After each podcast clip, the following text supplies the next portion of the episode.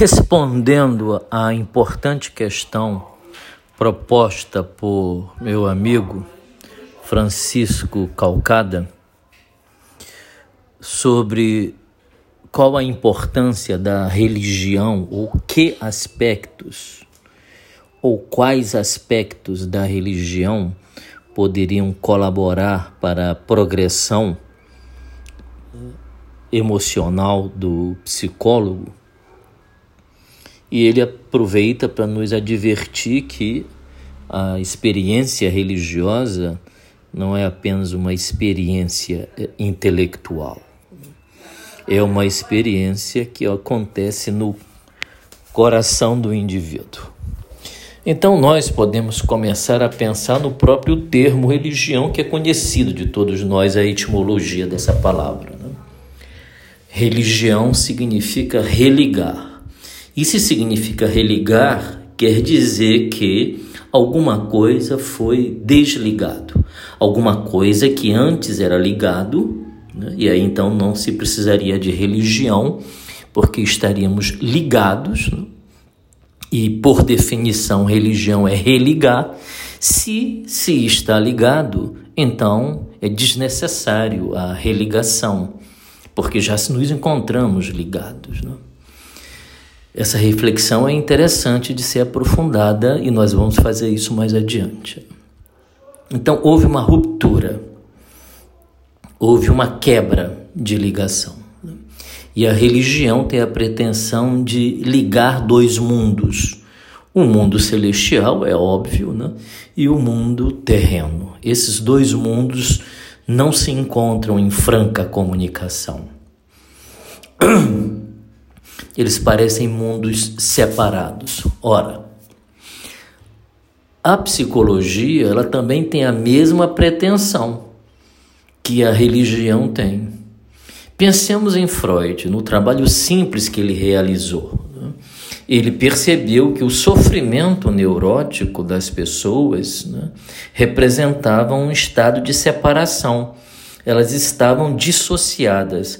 Havia ocorrido uma ruptura pela dor, um fenômeno no início da vida né, da pessoa, um fenômeno doloroso, insuportável de ser suportado. Né? Se separou da unidade do ego. Né? Deus é uno, não nos esqueçamos disso. Ele é trino na unidade. Né?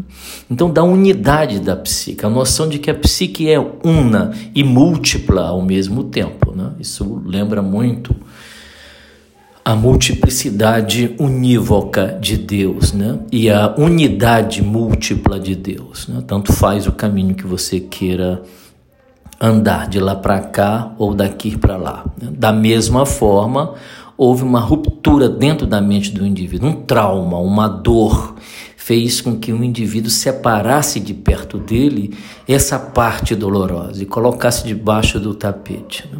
Como é impossível manter com sucesso sujeiras dentro do tapete, porque com o tempo o odor começa então a perturbar o indivíduo, sem que agora ele não saiba exatamente de onde vem o odor, porque ele esqueceu né, de onde ou para onde ele havia escondido aquilo que doía dentro dele. Ele só sente um odor difuso e ele anda pela casa e a casa inteira apresenta né, esse cheiro fétido, esse cheiro esquisito né, que ele sente, mas mesmo abrindo as portas do guarda-roupa, as portas é, dos armários, né?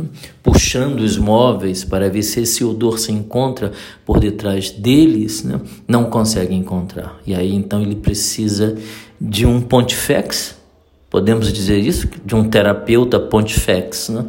de um terapeuta pontífice. Né? Por que pontífice? Porque o terapeuta vai fazer a ponte, a ligação entre um mundo e outro mundo. O pontífice faz a ligação entre o céu e da terra. O terapeuta, enquanto pontífice, faz a ligação do inconsciente com o consciente.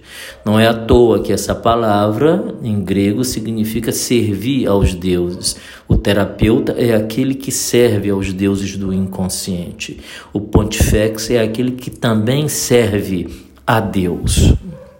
Então as semelhanças são muito profundas, né? mas há uma diferença essencial, ou pelo menos parece que há.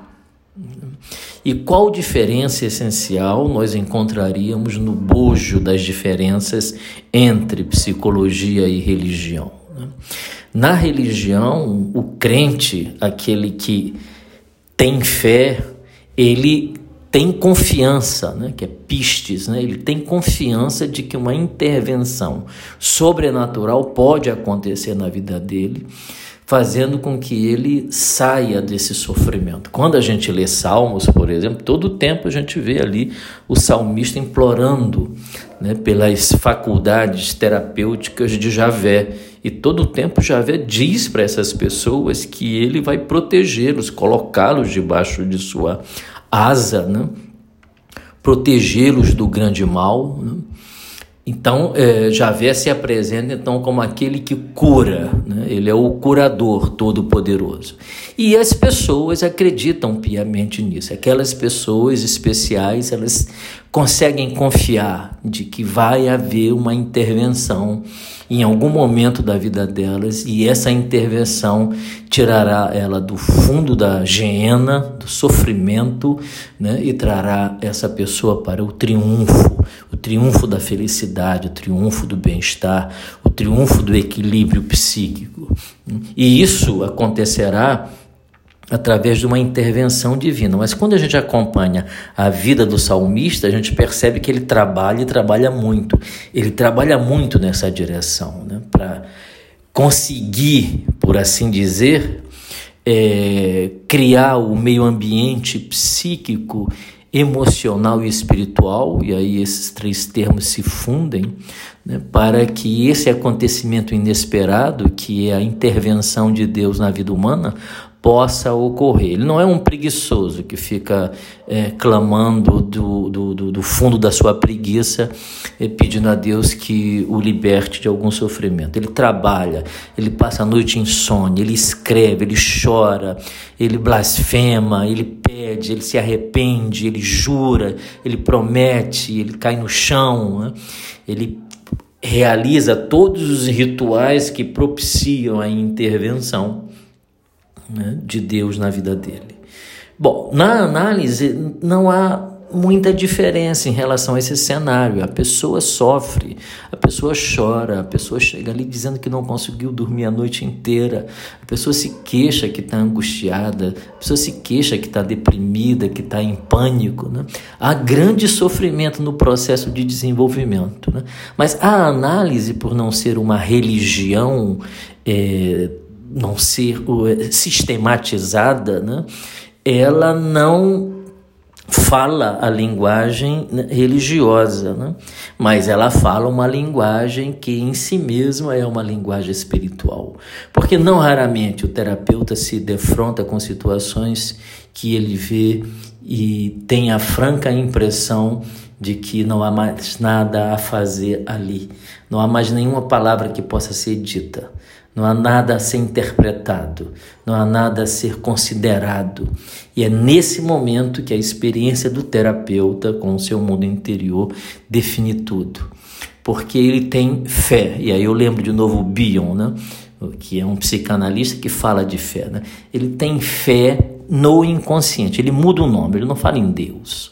Poderia, poderia falar. E eu acho que no futuro nós falaremos, perderemos o pudor e falaremos em Deus. Mas ele tem fé, porque ele já viu isso acontecer outras vezes na vida dele e também na vida dos seus pacientes, que haverá uma intervenção súbita, um sonho, um insight, né?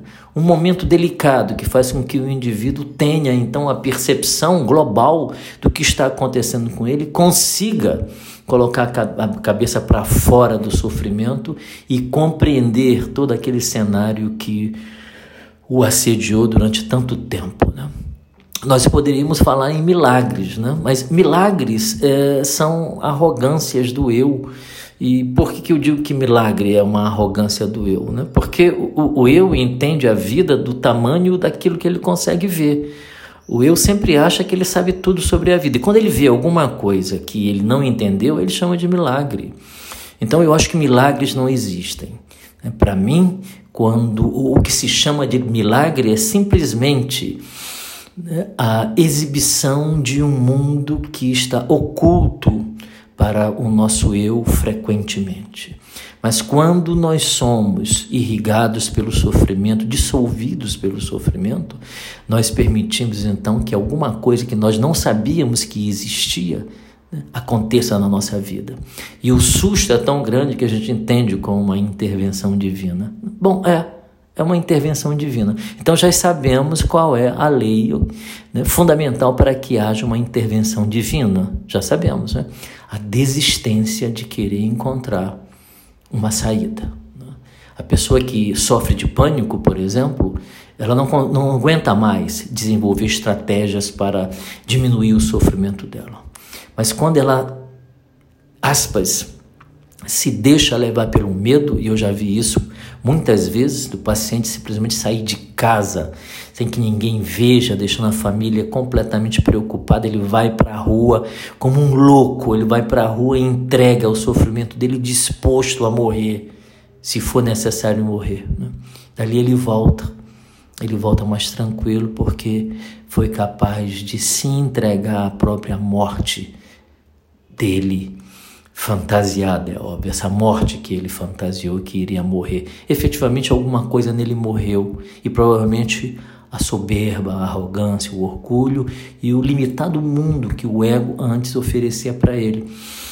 Podemos ver em pessoas que se curaram de, de pânico como elas deixaram de ser controladoras, como elas passaram a acreditar, no sentido de fé, no imprevisível, naquilo que chega sem que você tenha planejado, como elas ficaram mais atentas aos sinais que estão em torno delas e que antes não eram captados ou compreendidos porque havia um ensimesmamento dentro de, do próprio ego, né? um, um estado de narcisismo quase que crônico. Para isso ser derretido, né? Tem que haver um calor que é o sofrimento, que seja capaz de derreter, mas deixa a pessoa em pânico, porque a única coisa que a pessoa tinha na vida dela era aquela inflexibilidade, né? era aquele método de viver a vida né? enrijecida. Né? E aí vem o sofrimento, dilui aquilo, e a pessoa entra em pânico. É esse é que é o pânico, né?